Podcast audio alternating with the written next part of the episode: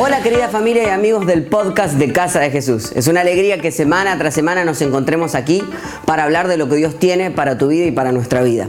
Tengo algo súper importante que contarte, así que no adelantes este audio, ya se viene la prédica de esta semana, pero quiero que escuches esto. Constantemente recibimos cantidad de mensajes de personas de todo el mundo que sienten a Casa de Jesús como su iglesia y su casa, y tal vez tú seas uno de estos. Me pregunto si quisieras tomarte este tiempo para pasar de ser un simple consumidor y transformarte en un contribuidor de nuestra casa. Nuestra iglesia tiene la costumbre de comenzar el año estableciendo los sueños que tenemos y desafiándonos a dar aún más de lo requerido. Este año la serie se llama Corremos para ganar y estoy seguro que va a desafiar tu fe. La enseñanza que vas a escuchar ahora mismo tiene que ver con esto. Y quiero preguntarte si quisieras participar de este sueño haciendo una ofrenda única o bien sumándote a nuestro proyecto de más 10 con una membresía de 10 dólares por mes. Te invito a que ya mismo entres a casadejesús.com y hagas clic en el link que dice Corremos para ganar. Casa de Jesús tiene una visión muy grande. Estamos en nuestros mejores tiempos y tú eres parte de esta visión. Tu ciudad necesita cristianos que no jueguen a ser iglesia, sino que sean la iglesia, que den su vida por Cristo, que corran para ganar. Ganar es que el mundo escuche el mensaje de amor y gracia que cambió tu vida. Ganar es que cuando dejes este mundo no te hayas guardado nada. Ganar es ser parte de un equipo que no deja a nadie en el camino. Ganar es dar todo lo que tengo para que otros conozcan el nombre que es por sobre todo nombre, el nombre de Jesús. Este año corremos para ganar. ¿Y tú? ¿Por qué corres? ¿Saben que hace aproximadamente dos semanas fue el Día de la Madre? A ver que levante las man la mano todas las madres que están aquí en el día de hoy. Bien alto, wow. Un aplauso para todas las madres. Y hay algo particular acerca de todas las madres y es que tienen una capacidad para hacer 80 mil cosas a la vez. ¿Sí o no? A mí me da miedo. A mí me preguntan todo el tiempo, ¿cuándo vas a quedar embarazada? Y es la pregunta constante de todos los años, todos los meses. Y yo digo, pero a mí me da miedo porque digo, ¿cómo voy a hacer? Yo a veces veo que estoy hablando con una madre y tipo, tiene el bebé aquí, está con el cochecito, no sé cómo se llama, con el cosito aquí, y, está, y me está hablando y me dice, te estoy prestando atención, ¿eh? yo estoy aquí, ¿eh? yo, yo contame, ay, espérame que lo tengo que ir a cambiar, y va y lo cambia. Y yo digo, las madres siempre están en guardia. O sea, ¿cómo puede ser, no? No sé si les ha pasado alguna vez con alguna amiga, pero yo tengo una amiga que tiene tres hijos los tres chiquitos, los tres tremendos, y de verdad que está mientras ve uno que se está colgando del speaker y el otro que está por allá jugando, y yo digo, wow, qué capacidad y qué don les da Dios a todas las madres, ¿no? O sea, realmente es algo increíble. Y algo que yo he aprendido es que ellas, todas las madres, siempre están en guardia. Y yo he aprendido eso en mi carrera. ¿A qué me refiero con esto? Yo siempre estoy en guardia. Una de las cosas principales que nos enseñan, yo estudié eh, psicología y después estudié terapia familiar, es que es súper importante, estoy tan emocionada que estoy... Eh, entonces, una de las cosas más importantes que nos enseñan en la terapia familiar es que you're always on duty, siempre estás en guardia. ¿Qué significa esto? Que tú puedes estar en un lugar público, pero de repente hay una persona que está corriendo riesgo o quiere atentar contra su vida o quiere hacer algo que esté fuera de lo normal y yo siempre tengo la obligación de reportar ese caso. Por eso muchas veces me pasa, de hecho aquí en la iglesia que alguien viene y me dice, te quiero contar algo. Y yo, ay, no me cuente, mire que de verdad yo tengo que reportar las cosas. Y claro, o sea, realmente es una responsabilidad de cualquier persona, pero de un terapista familiar siempre está en guardia. Y en el día de hoy te quiero hablar acerca de ese tópico. Siempre estamos en guardia. Quiero invitarte a que puedas cerrar tus ojos y que podamos orar antes de escuchar la palabra de Dios. Señor, te quiero agradecer por esta noche. Quiero agradecerte, mi Dios, porque tú estás aquí y quiero pedirte que tú seas el centro de todo lo que nosotros hablemos en el día de hoy. Quiero bendecir a todas las personas que están aquí, mi Dios, y quiero que nos regales una palabra especial, que realmente nos dejes conocer y saber más de ti por medio de la palabra. En el nombre de Jesús, amén y amén. Siempre en guardia. Quiero invitarte a que busques Romanos 12.2. Yo tengo la versión aquí, eh, nueva, eh, nueva Biblia Latinoamericana de hoy, pero no importa la versión que tú tengas, Romanos 12.2, igual vamos a poner en las pantallas. Y dice, y no se adapten, no se conformen a este mundo sino transfórmense mediante la renovación de su mente para que verifiquen cuál es la voluntad de Dios, lo que es bueno, lo que es aceptable y lo que es perfecto. No se conformen a los patrones de este mundo, no se conformen a este mundo. Cuando yo era adolescente, yo les quiero contar porque ustedes me ven a mí y dicen siempre se portó bien. Pues no. Cuando yo era adolescente, eh, estaba en mi onceavo grado y estaba tomando una clase de química. Y me pasó de que yo nunca fui buena para la química, ni para la matemática, ni para la biología. Nada de eso, no era lo mío. Y me saqué una súper mala nota, me saqué una D. Claro, yo pasaba igual de año porque era una materia que estaba por encima de lo que el currículo pedía, pero me había sacado una D. Entonces, claro, yo, mi papá, obviamente, siempre, tu única responsabilidad en esta casa es sacar buenas notas, Marcela, ¿no? Entonces, bueno, él me castigó como por dos meses injustamente porque realmente fue demasiado. Una D no es para tanto, ¿sí o no? Todos los padres aquí están diciendo, no le digas eso a mi hijo. Pero bueno, me castigó, me castigó como por dos meses y yo enojada, papá, pero ¿cómo puede ser? No es para tanto.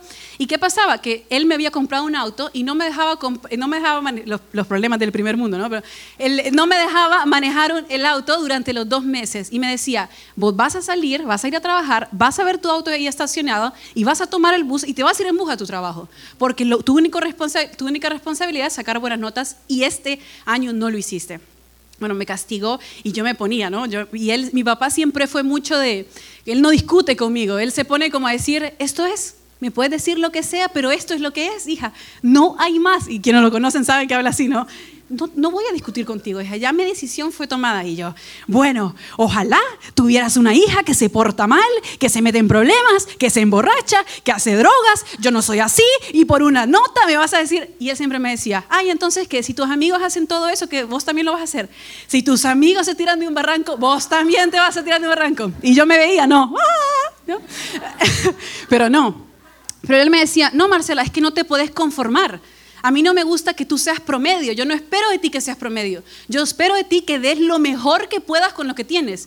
Ni siquiera, me decía él, te estoy comparando con alguien más. Te estoy comparando contigo misma y yo sé que tú das para más. Entonces yo espero de ti que des lo mejor que tengas, lo mejor que puedas en cada momento. Y esto me hacía pensar y ese pensamiento me acompañó toda la vida, ¿no? De decir, yo necesito hacer lo mejor que yo pueda con lo que yo tengo. No conformarme con ser promedio, no conformarme con estar a medias, siempre buscando algo mejor. Porque yo creo definitivamente que es lo que nuestro Padre Celestial busca de nosotros. Que nosotros mejoremos constantemente, que seamos mejores personas constantemente. Que nuestro ayer sea peor que nuestro presente, que nuestro presente sea siempre mejor. Él nos invita a que nosotros tengamos una vida pura, una vida buena, una vida que busca siempre lo que es bueno, lo que es digno de admiración. Yo quiero contarte que nosotros muchas veces venimos aquí a la iglesia y yo escuché esto, yo no fui cristiana de toda la vida y yo siempre escuchaba que con nuestra vida nosotros podíamos y teníamos la capacidad de alabar a Dios. Y a mí a veces esos, esas frases clichés es como que me resuenan y digo, pero ¿qué significa alabar a Dios con mi vida? ¿Qué significa eso? Quiero, quiero investigar un poquito más, quiero ir más profundo. ¿Qué es lo que significa? Bueno, y yo descubrí que nosotros estamos llamados a ser luz de este mundo. Yo descubrí realmente que nosotros con nuestra vida podemos alabar a Dios cuando nosotros accionamos y nos comportamos de la forma en la que Él busca que nosotros nos comportemos. Y en estos últimos días hay un versículo que yo vengo leyendo constantemente y para mí ha sido una guía, casi que no sé cómo en, tan pocos versículos Dios nos da una dirección de decir, esto es lo que tienes que hacer. Esto es lo que yo te mando a que tú hagas. Porque realmente vivir una vida que realmente demuestra la alabanza de Dios es mucho más que venir y cantar una canción. Es mucho más que leer las escrituras. Que las escrituras son sagradas, pero vivir una vida de acuerdo a lo que Dios busca de nosotros requiere que nosotros constantemente querramos más. Y quiero regalarte este versículo por el cual realmente me ha acompañado todos estos días y, lo he sentido tan importante en mi corazón. Y se encuentra en Filipenses 4, del 4 al 8, y dice así, alégrense siempre en el Señor, insisto, alégrense. Ya paro ahí porque me encanta que la Biblia pocas veces se repite así durante un versículo, y aquí lo dice, alégrense, insisto, alégrense. Y luego dice, que su amabilidad sea evidente a todos el Señor está cerca. No se inquieten por nada, más bien, en toda ocasión, con oración y ruego, presenten sus peticiones a Dios y denle gracias.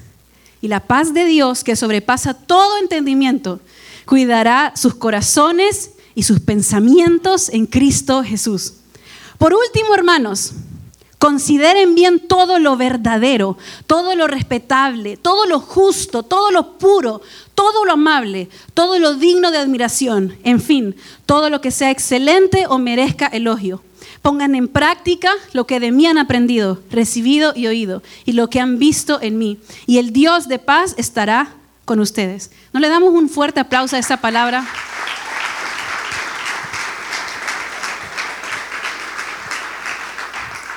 A mí me quedó claro que en mi vida yo tengo que buscar siempre lo digno, siempre lo justo, siempre lo puro. Y hay tres palabras, digan conmigo tres, que te quiero regalar en el día de hoy. Y es como nosotros, como cristianos, cómo es que nosotros debemos buscar estas cosas.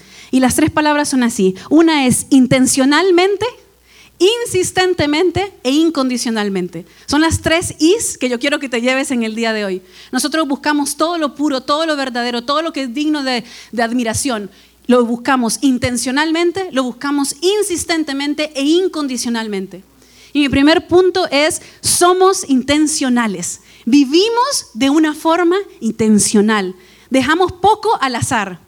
Yo he decidido algo en mi vida y es que yo realmente quiero que toda cosa que toque mi mano, que todo ambiente al que yo vaya, que toda persona que esté cerca mío, yo la pueda dejar mejor que como la encontré. Y eso es un deber de todos los días. Y es difícil, no es fácil.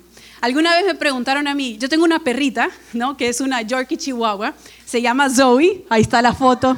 Es una hermosa, es mi niña, ella es mi hija, duerme conmigo, todo. Y me dicen, no, no duermas con ella porque eso... Eh, duerme conmigo. y me preguntan a mí constantemente decir, ¿Por qué la consentís tanto? Le compras sus chicles, les compras su comida, una comida especial, todo. Y mi respuesta es esa. Yo siempre quiero dejar todas las cosas que vienen a mi mano mejor como las, que como las encontré. Así que esa es mi función constantemente. Yo necesito ser intencional para con las personas que están a mi lado. Si yo tengo una mínima oportunidad, no, no estoy hablando solamente de mí, decir, Dios nos llama a que nosotros vivamos una vida alabándole a Él por medio del servicio que le damos a otras personas. Si tienes la posibilidad en el día de hoy de hacer una llamada y motivar a alguien, hoy es el día. Hoy te toca a ti. Tenemos que ser intencionales. Si hoy es el día en donde vas al bus y le das el espacio a la persona que, tienes al lado, hoy es el día. Nosotros constantemente necesitamos ser intencionales con las cosas que nosotros tenemos al lado.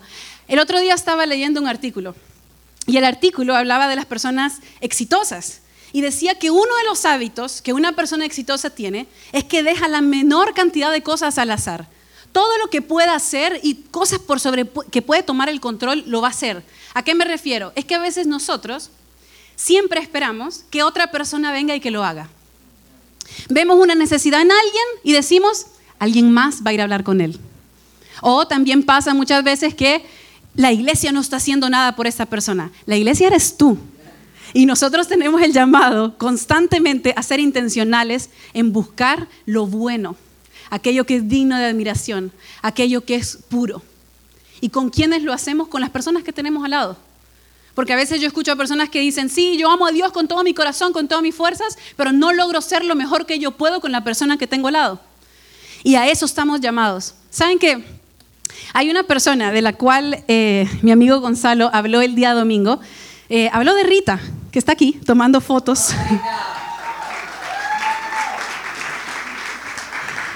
yo les quiero contar algo de Rita. Ustedes la ven ahí sentada, tranqui, como que no pasa nada. Fue aceptada como a cinco universidades. Tenía para escoger la Universidad de Michigan, la Universidad de Texas, la Universidad de no sé qué. Todas excelentes universidades. Es una estudiante espectacular. Y el otro día se ganó un premio, que era lo que Gonzalo nos había contado, el Silver Knight Award, que es un premio que entrega el Miami Herald. Por su creatividad, por, por todo lo que ella es. Un aplauso, sí.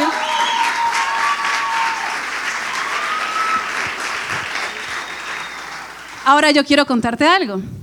Hay algo que no muchas personas saben, porque esos son los méritos que son visibles al ojo, que son cosas que uno puede decir, wow, se ganó este premio, la aceptaron en su universidad, es tal cosa. Pero yo te quiero contar que Rita es de las personas más intencionales que yo he conocido en mi vida. Ella es una jovencita de quien yo aprendo constantemente. Y alguien me puede decir, pero ¿cómo? ¿Tenés quizás el doble de la edad que ella? Sí, quizás, casi. Pero yo aprendo constantemente de ella y sin desvalorizar todos sus logros, yo quiero decirte que hay algo tan especial que tiene en su corazón y te lo quiero decir a ti, Rita, y es que sos una persona extremadamente intencional, que cada vez que me has preguntado cómo estoy, ella tiene una capacidad de ver más allá de tus ojos, porque yo le puedo decir, quizás no le quiero contar, porque obviamente me da vergüenza, soy una mujer de 30 años. Y ella me pregunta y me mira los ojos y logra ver a través de mis ojos y me pregunta, ¿cómo estás? No tuviste un buen día, ¿verdad? No me tienes que decir, pero yo quiero orar por ti. Es una persona intencional. En ella, yo creo que a ella, Dios, no creo, Dios le ha dado un don a ella tan especial que ella logra ver a través de los ojos de la persona y logra realmente ver lo que está sintiendo. Y, me motiva a mí a ser intencional en mis preguntas, con, lo que yo estoy haciendo, en mi lugar de trabajo. Nosotros estamos llamados a ser intencional.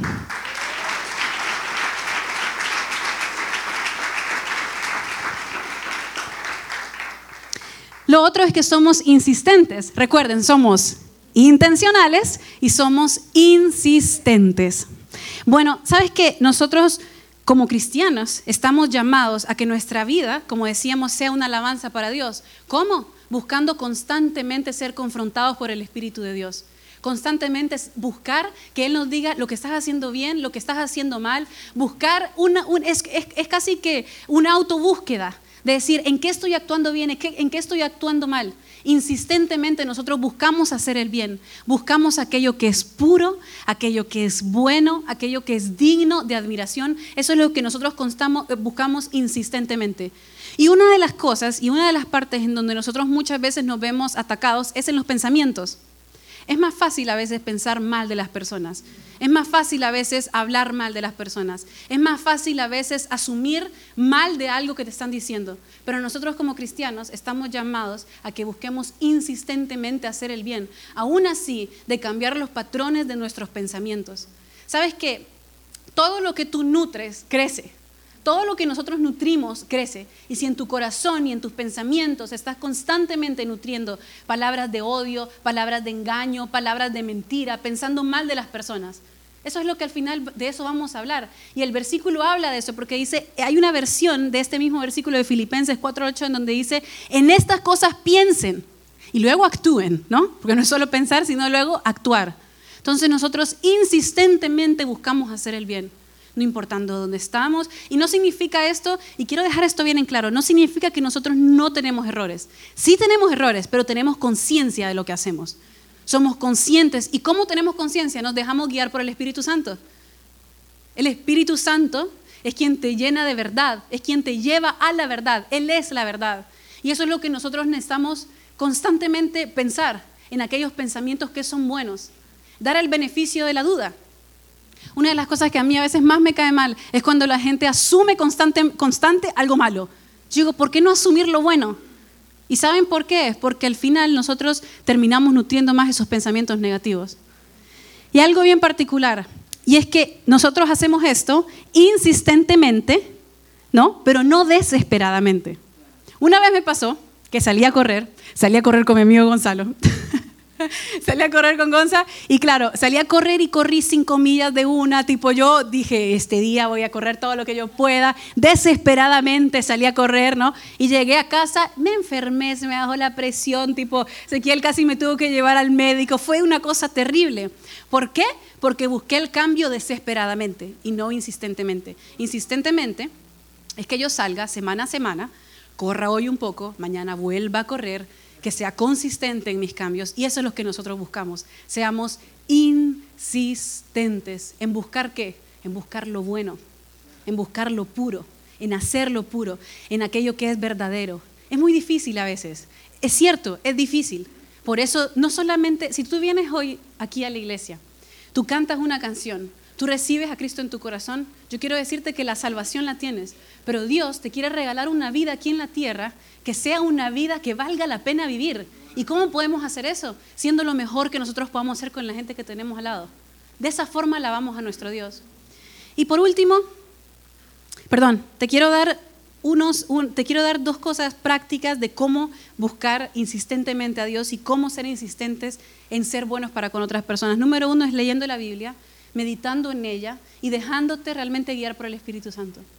Y número tres, buscamos ser incondicionales. Sabes que con el tiempo yo he aprendido que es más fácil destruir que construir.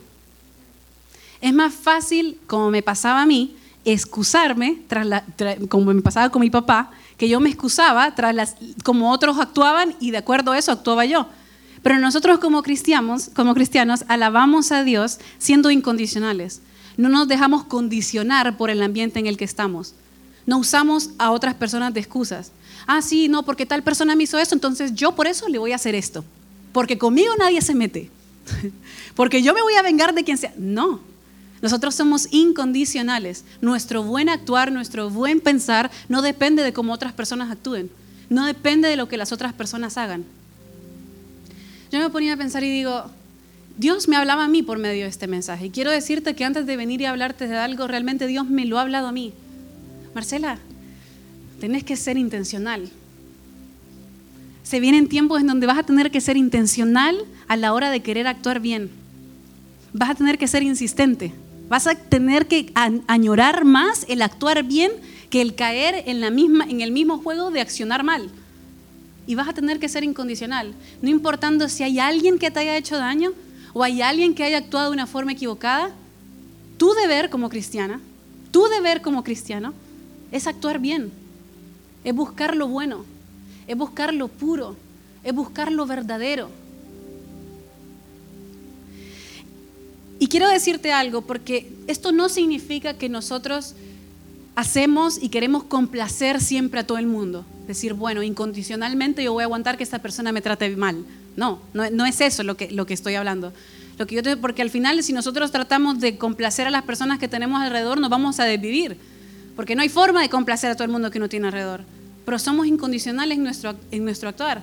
Y cuando nosotros tenemos una comunión con Dios constante, cuando nosotros buscamos de Dios constantemente, sabemos cuando estamos actuando de una forma incorrecta. Porque eso es lo que Él nos va mostrando a mí.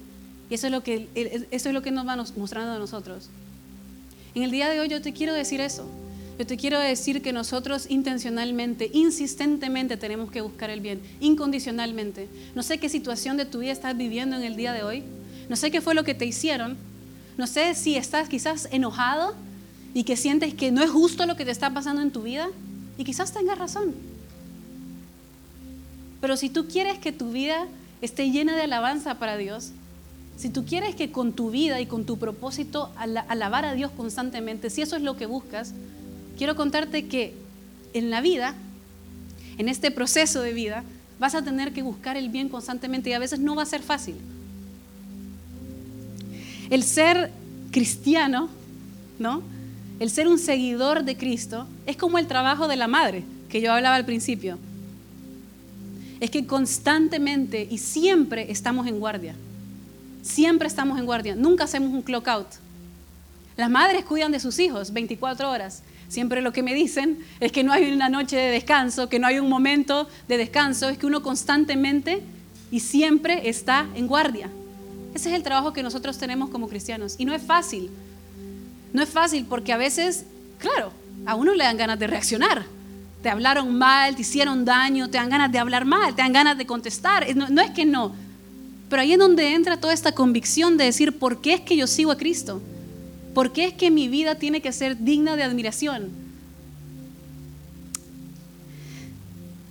Sabes que yo creo que la santidad es un camino.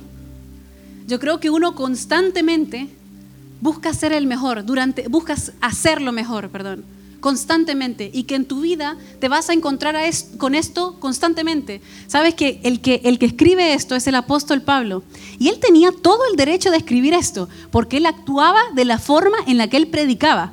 Él muchas de las cartas que escribió las escribió desde la cárcel, no es que estaba en la mejor condición, pero aún así él nos recordaba constantemente y nos decía, y nos decía, por último, hermanos, consideren bien todo lo verdadero.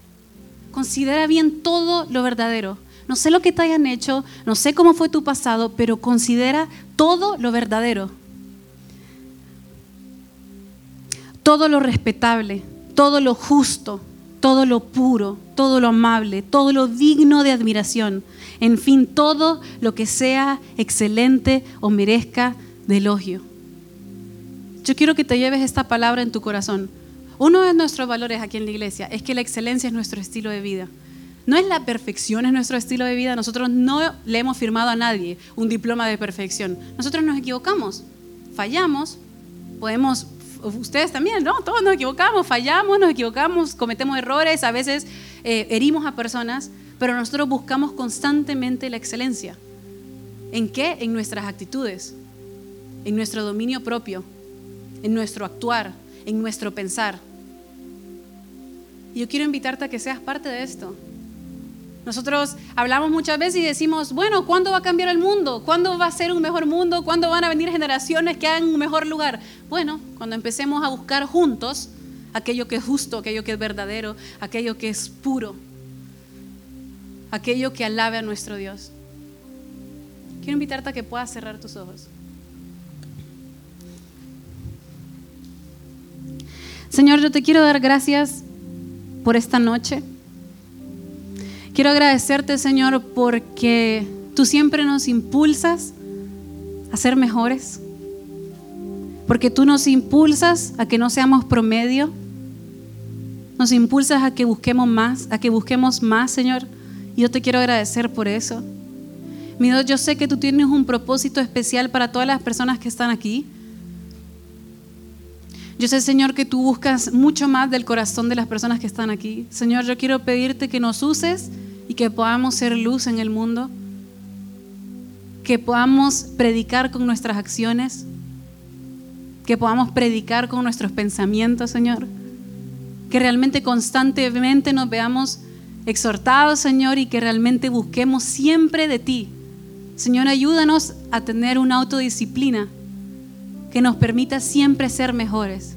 Mi Dios, queremos pedirte que toda persona que venga a nuestra vida, que todo aquello que toque nuestra vida, quede mejor que como lo encontramos.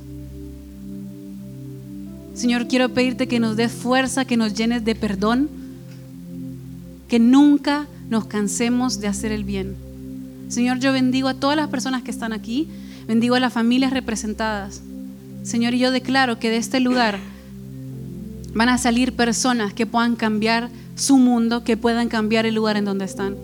Yo creo en esta palabra, en el nombre de Jesús. Amén y amén.